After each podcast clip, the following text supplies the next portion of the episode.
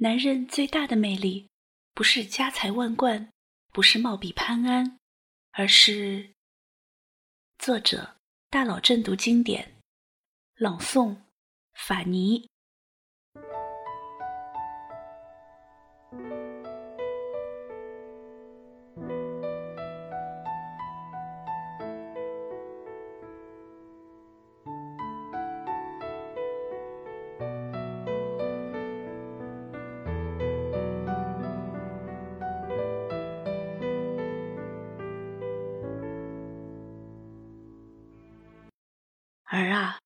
以后白天你就别再出门了。为什么啊？我每天都要出门散散步的。这，昨天隔壁大娘说，她家孙子一看见你就哭。母亲，我懂了。他们都说我长得丑，还给我起个外号，把我比作那个捉鬼的钟馗。母亲，虽然我长得丑，但我一定要成为这世界上最有魅力的男人。您等着瞧。说话的少年是晚唐诗人温庭筠，横看竖看，他都和“魅力”二字不搭边。他穿着邋遢，从不讲究。他考试作弊，自己考完还主动帮别人答题。他名声不好，整天和歌妓混在一起。很多人看不起他，新旧两唐书里对他的评价是。薄行无减福，说他是一个潦倒失意、有才无形之文士，说他写的词不过是测词艳曲。瞧，别说魅力了，就连他的人品和作品也被全面否定。这究竟是怎么回事呢？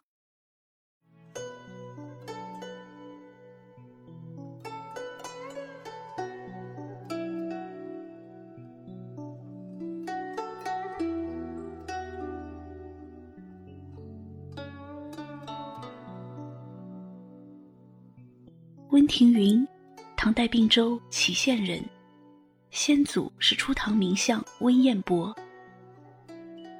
温庭筠从小就是远近闻名的神童，《唐才子传》这样说他：少敏悟，天才雄瞻，能走笔成万言。想想吧，一个少年，万把字的文章，他不费吹灰之力，一挥而就。温庭筠有个非常好听的字，叫“飞青”，可是大家都喊他“温八叉”。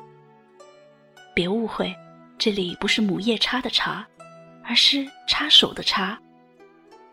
原来啊，温庭筠在思考的时候，习惯把双手交叉在一起。据说他双手交叉八次，便可写完一篇四五百字的赋。这速度！堪比曹植七步作诗啊！温庭筠还有个特殊的本事，你给他一根小姑娘头发上的皮筋儿，他能给你弹出个调调；你给他一只空的矿泉水瓶子，他能吹出一曲美妙的音乐。所谓有弦即弹，有孔即吹，你说厉不厉害？这还不算。除了诗词赋音乐之外，温庭筠还写过小说，就连茶叶方面的专著，他也写过。好吧，先天长得丑，后天才华补。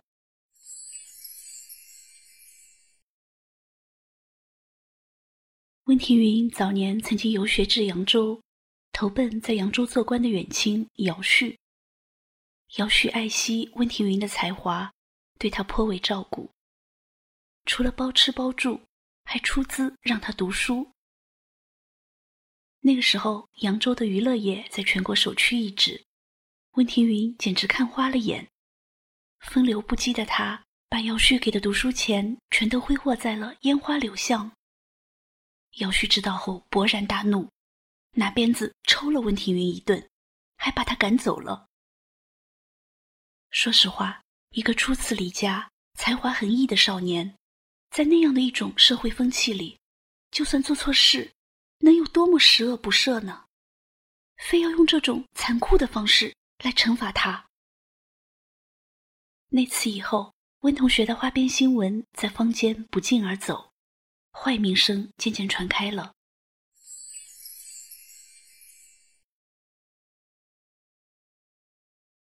十八岁时，温庭筠来到长安。北漂生活不容易，温庭筠一边等待考试机会，一边给歌女们填词作曲，赚些生活费。当时，词这种文学形式在民间渐渐繁盛，写词要求一生填词，而以爱情为题材的词最受欢迎。毕竟晚唐不比盛唐。一个开放的大气磅礴的时代已经过去，时势衰颓，留给文人书写的也只剩下了爱情。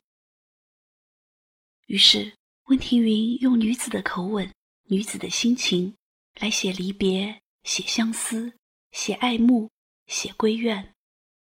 当时，不论是歌妓、普通人家的女儿，还是宫廷里的贵妇，无不被他凄婉的文字。忧伤的曲调所打动，温庭筠成了长安所有女子心里的男闺蜜。新天生杨柳枝词，井底点灯生竹衣，共郎长行莫为奇。玲珑骰子安红豆，入骨相思知不知？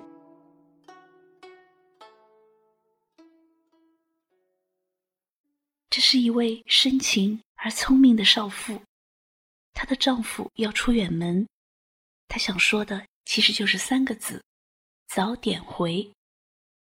可是她却用了大量的谐音，来婉转的表达自己的难舍难分、柔情蜜意。井底点灯深竹衣，为什么要在井底点灯呢？因为井底之灯。必是深处之竹，而深竹就是深主，深深主妇。共郎长行莫为奇。长行既暗示了丈夫即将远行，同时也是一种掷骰子的游戏。而围棋是为期的谐音。这两句诗连起来的意思是：今日与君共游戏。只掷骰子不下棋，我想深深嘱咐你，切记早归莫为妻。再看下面两句：玲珑骰子安红豆，入骨相思知不知？他们玩游戏时用的骰子，上面刻着一颗颗红点，仿佛红豆一般，代表着深入骨髓的思念。这两句是说：细看手中玲珑骨，颗颗红豆是何意？声声呼唤郎啊郎，妾心相思记心里。从那以后，玲珑骰子安红豆，入骨相思知不知，成了当时最火的流行歌曲。用骰子做的各种项链、手链，风靡京都。温庭筠杰出的音乐才能和超凡脱俗的才华令人惊叹，他一夜之间成了长安城的红人。在长安，除了填词作曲，温庭筠也按照当时的惯例，拜访权贵，结交名流，向他们推荐自己的作品。他甚至还和太子李咏成了朋友，两人经常办玩宴游。所有人都以为温庭筠功名就在袖手间，可接下来的一场宫斗，却让他华丽躺枪。大家知道，宦官专权是唐代的一大特色。太和九年十一月二十一日，唐文宗因为不甘心朝政被那些阉党把持，暗中发动剿灭宦官的行动。谁知事情败露。计划彻底失败，史称甘露之变。甘露之变后，一时人人自危，无人再敢和宦官作对。同时，宦官更加牢固地掌握军政大权，对唐文宗的控制也更加严密。后来，唐文宗听信谗言，差点亲手废除了太子李勇。不久后，太子莫名其妙死去。太子之死令唐文宗幡然悔悟，痛彻心扉。他追封儿子庄恪太子的谥号。身为皇帝，竟然连自己的亲生儿子都保不住。唐文宗痛恨宦官，也痛恨自己，心中的怒气无处发泄，索性拿无辜的下人开刀。太子死后，曾与太子关系密切的人都被清算，与太子办完宴游的温庭筠自然也上了黑名单。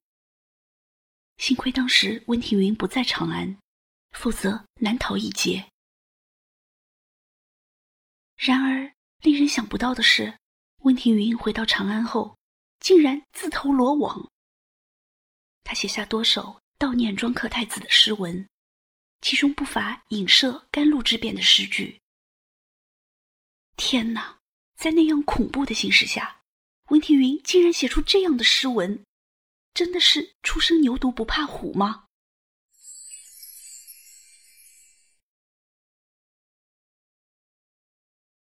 开成四年，也就是庄克太子死后的第二年，温庭筠二十八岁。这一年，他在京兆府考试中名列第二，终于可以扬眉吐气了，让那些说他丑的人都来见识一下什么叫魅力。然而，后来的事情让所有人都大跌眼镜。在接下来的礼部任命官员的考试中。温庭筠竟然弃考了，压根没去考试。不会吧？他不是心心念念想考取功名吗？怎么会没去考试呢？他脑子进水了？对于弃考这件事，温庭筠一直讳莫如深。别人问起，他只说是生病。真的是因为生病吗？八成是受到庄客太子事件的牵连，身不由己啊！因为弃考，自然榜上无名。失落的温庭筠开始放纵自己，天天和纨绔子弟林狐浩混在一起。两人饮酒赌博，逛青楼，反正名声已经很差了，也不在乎再差些。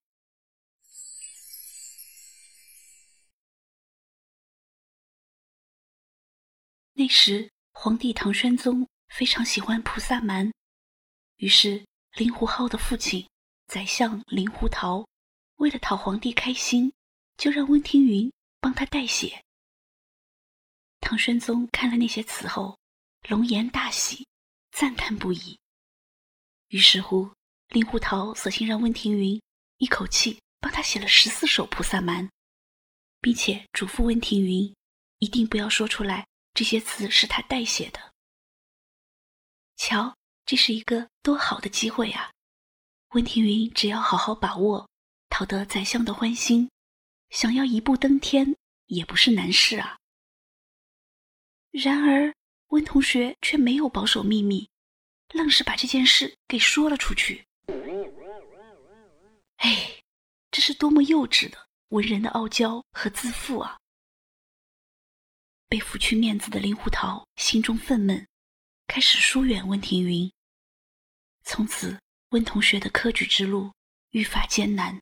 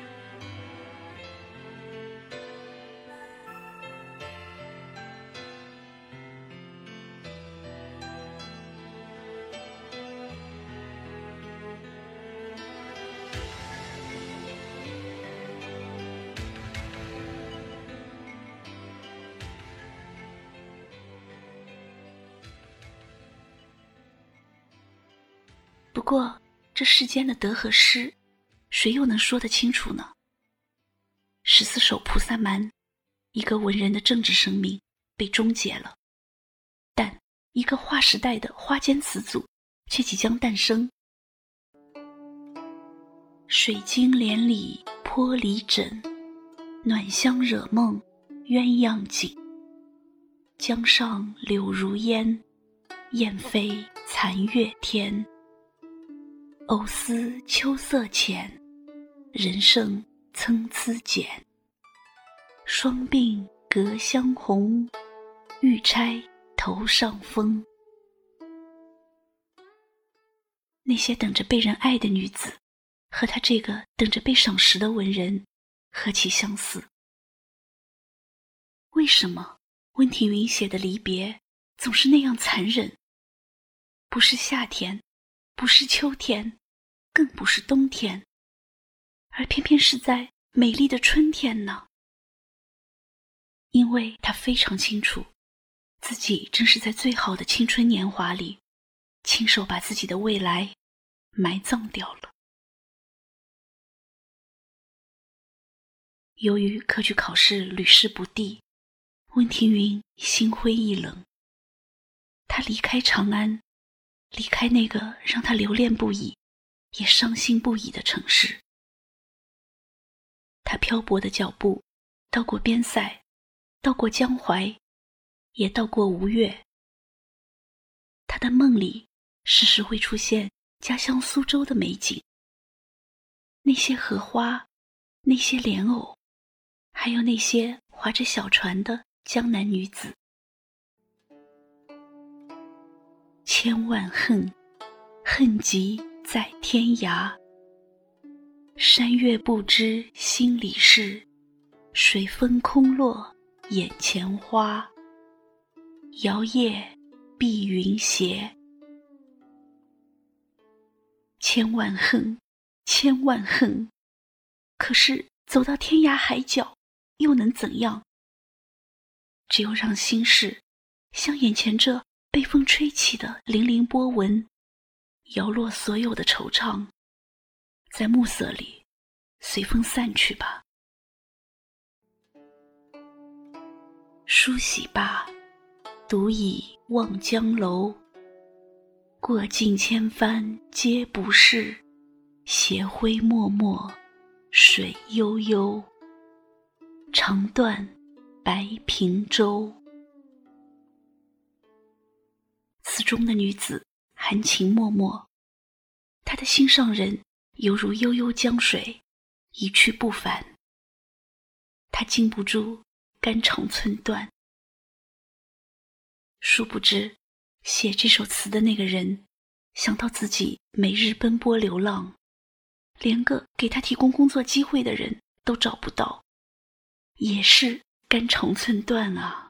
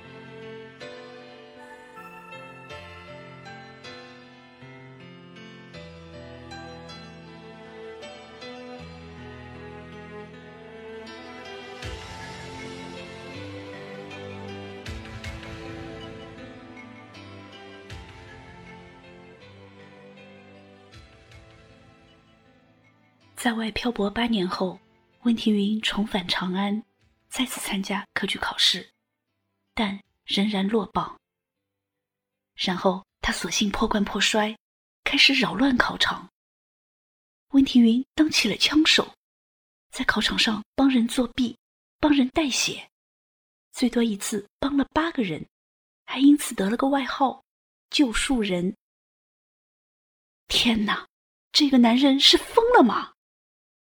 是啊，他是疯了。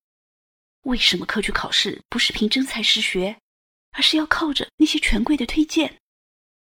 为什么做什么事都要拼爹，拼爹，拼爹，拼爹？一个普通老百姓考个试，就这么难吗？此时，温庭筠去参加科举考试，更像是一种行为艺术。闹得最凶的一次，一个官员子弟提前搞到了试题，请温庭筠代为作答，然后被录取。这件事惊动了皇帝。当年录取的十个人全部作废，相关人员都受到处罚。温庭筠接到圣旨，他被贬官到随县当县尉。什么？贬官？真是笑话！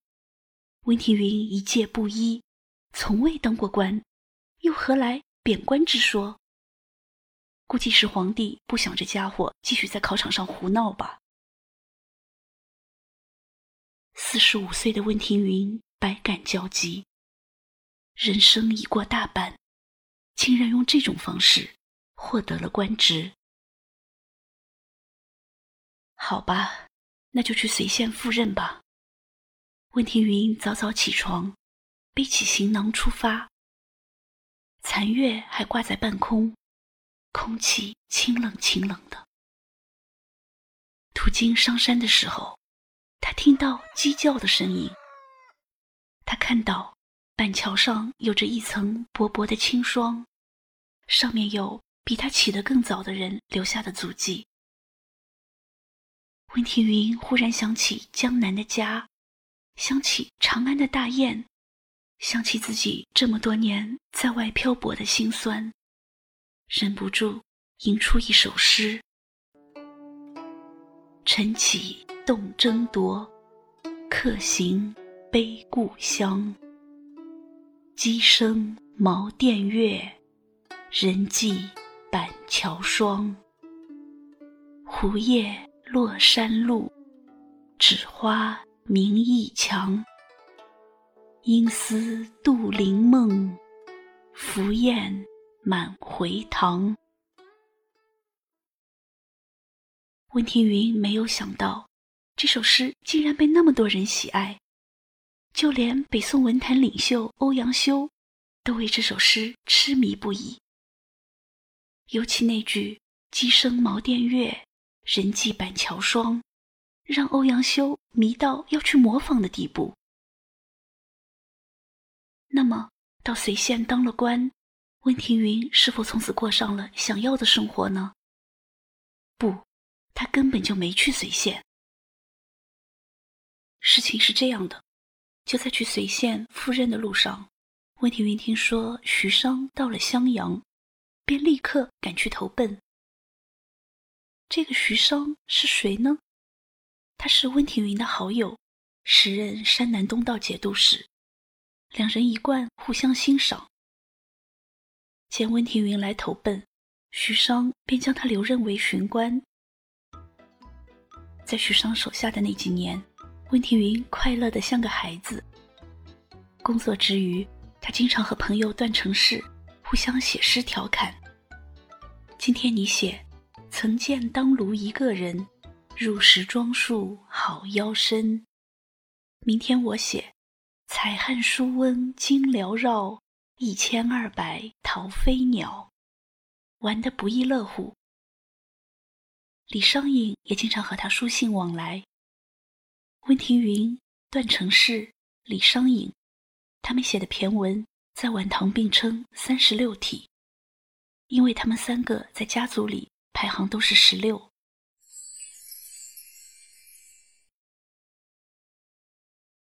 在许商手下的日子挺不错的，然而天下无不散之宴席。咸通元年，许商调离襄阳，温庭筠的好日子结束。他又成了无业游民。温庭筠辗转于江南各地，贫病交亲。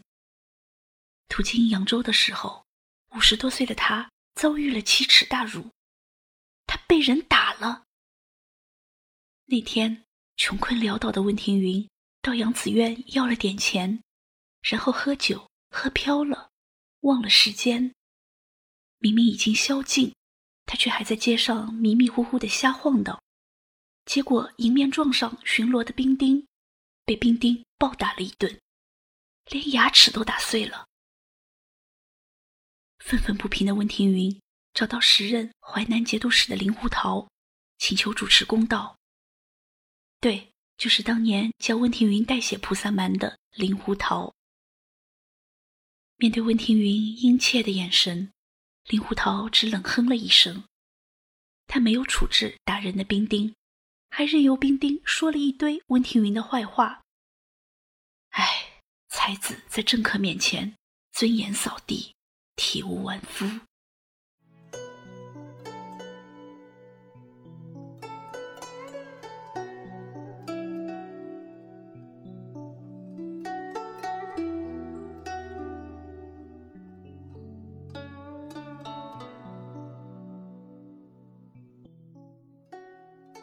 咸通四年冬天，温庭筠回到长安。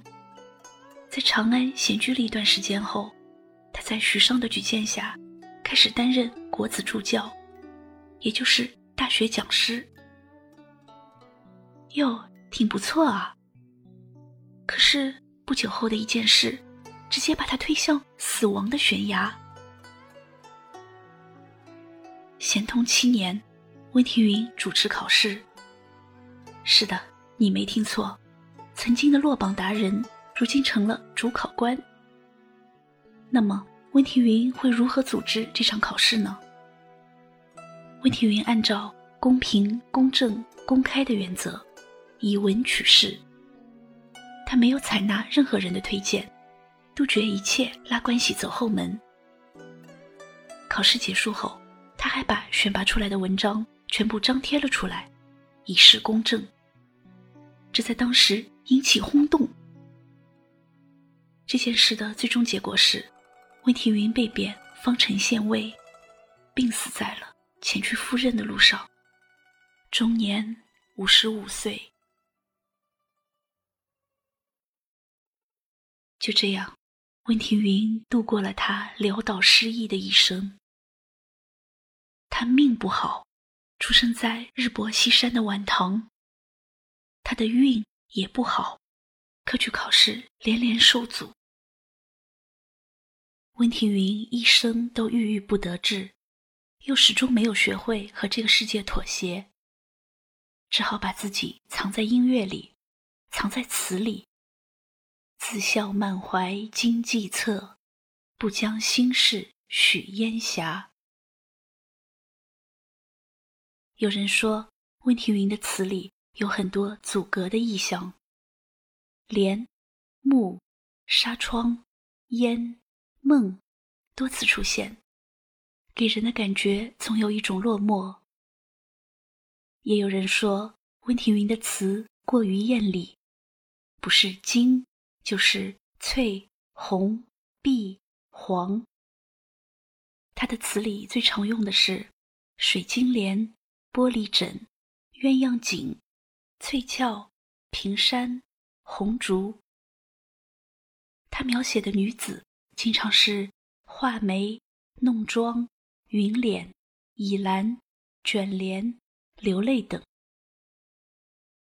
王国维在《人间词话》里说：“温词，画屏惊鹧鸪，非轻语也。其词品似之。”大家也说温词起艳。起艳吗？是的，因为这个世界太灰暗，人生太灰暗，那就把一切的美好和灿烂留在词里吧。至少，这是他自己可以做主的天地。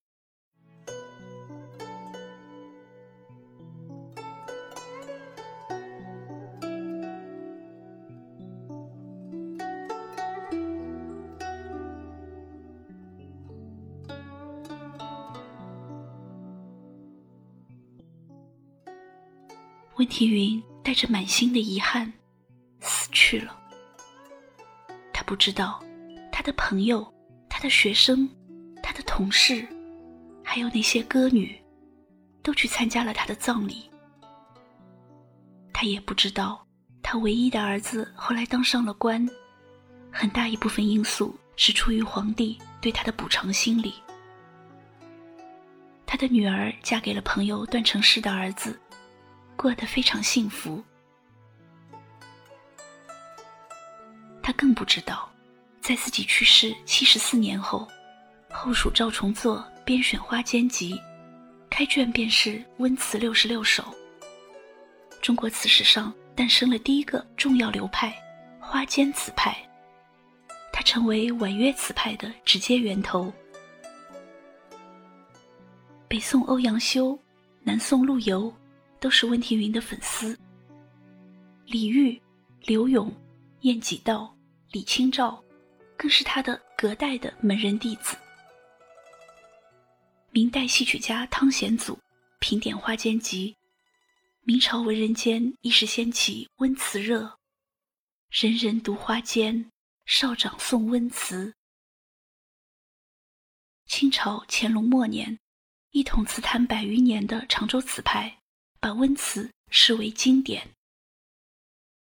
最令人感动的是，清代顾于贤、顾思立父子重新兼著温诗，父死子继，终成温飞卿诗集兼著。直到当代，词学大家唐圭章、袁行霈、叶嘉莹、俞平伯、蒲江青等人，无不解读评点温词，取尽其妙。作家施哲存读温词，作《读温飞卿词札记》。作家李金山为他作《花间词组·温庭筠传》。相关的硕士、博士论文浩如烟海。收录温诗温词的选本不计其数，而这就是温庭筠的魅力。是的，他做到了，他证明了，男人最大的魅力，不是家财万贯，不是貌比潘安，而是守住一条做人的底线，拥有一颗柔软的心。冷风中，多少繁华。经万紫千红，随风吹落。蓦然回首中，宛如烟云，似水年华流走，不留影踪。我看见水中的花朵，将要流出一抹红。奈何辗转在风尘，不再有往日颜色。我看见泪光中的沉默？只在恍惚醉